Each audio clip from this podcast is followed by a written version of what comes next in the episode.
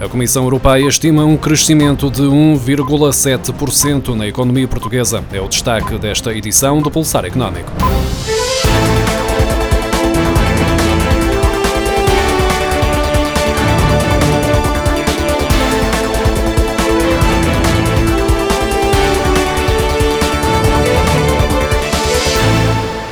Comissão Europeia mantém a estimativa de crescimento da economia portuguesa em 1,7% para este ano, duas décimas abaixo das previsões do governo. Nas previsões de inverno divulgadas esta quinta-feira, a Comissão Europeia estima ainda que o crescimento do produto interno bruto no último trimestre de 2019 tenha sido de 0,4%, prevendo que esse valor seja mantido nos primeiros três meses de 2020 até alcançar uma subida de 0,5% no último trimestre do ano. Já relativamente ao ano passado, a Comissão Europeia mantém a estimativa de 2% de crescimento da economia portuguesa, uma décima acima das estimativas do governo.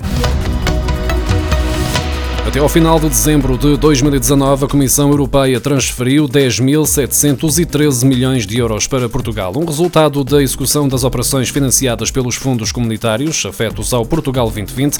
Este valor representa 41,1% do montante total previsto. Portugal caiu do terceiro para o quinto lugar entre os Estados-membros que mais dinheiro receberam de Bruxelas, ficando assim abaixo de países que apresentam envelopes financeiros superiores ao de Portugal. São os casos da Polónia Polónia, que recebeu 31.156 milhões de euros, a Itália com 11.416 milhões, França com 11.193 milhões de euros e a Espanha com 11.117 milhões. No total, a Comissão Europeia transferiu 158.088 milhões de euros para os 28 Estados-membros, sendo que 6,8% deste montante foi a fatia entregue a Portugal.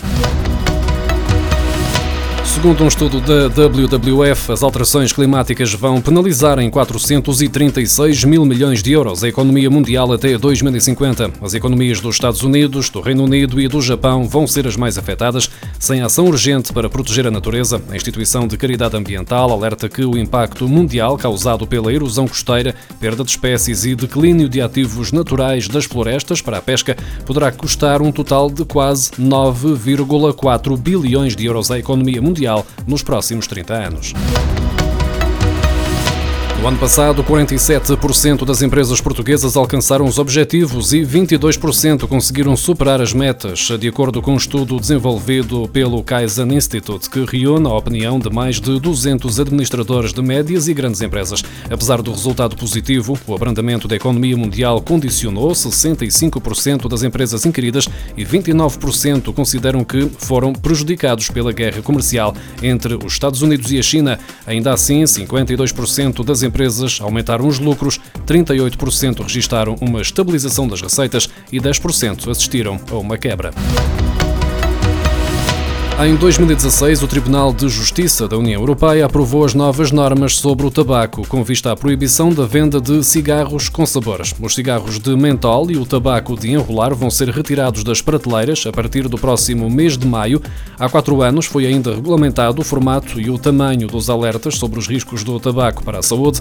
Os maços de tabaco passaram a ter uma mensagem de advertência e uma fotografia a cores que cubra 65% da superfície externa na parte da frente e no verso de cada embalagem individual, uma regra com vista a proteger os consumidores contra os riscos associados ao tabagismo.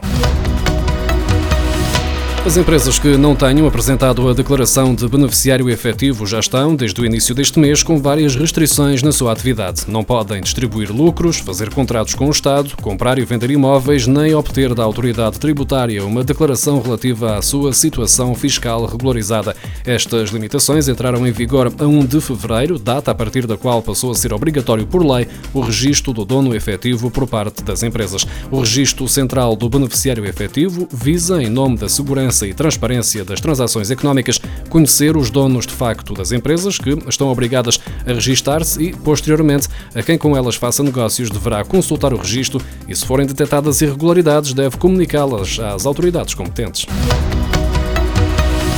A Liberty Seguros vai encerrar quase todos os escritórios que tem atualmente em Portugal. O objetivo é manter apenas dois dos atuais 16, sendo que um ficará em Lisboa e outro no Porto. Segundo o Sindicato Nacional dos Profissionais de Seguros e Afins, podem vir a ser despedidas no mínimo 25 pessoas, sendo que o processo de reestruturação vai abranger 99 trabalhadores. Ainda assim, fonte oficial da Liberty Seguros adianta que o objetivo é que as pessoas abrangidas possam ser reintegradas na companhia.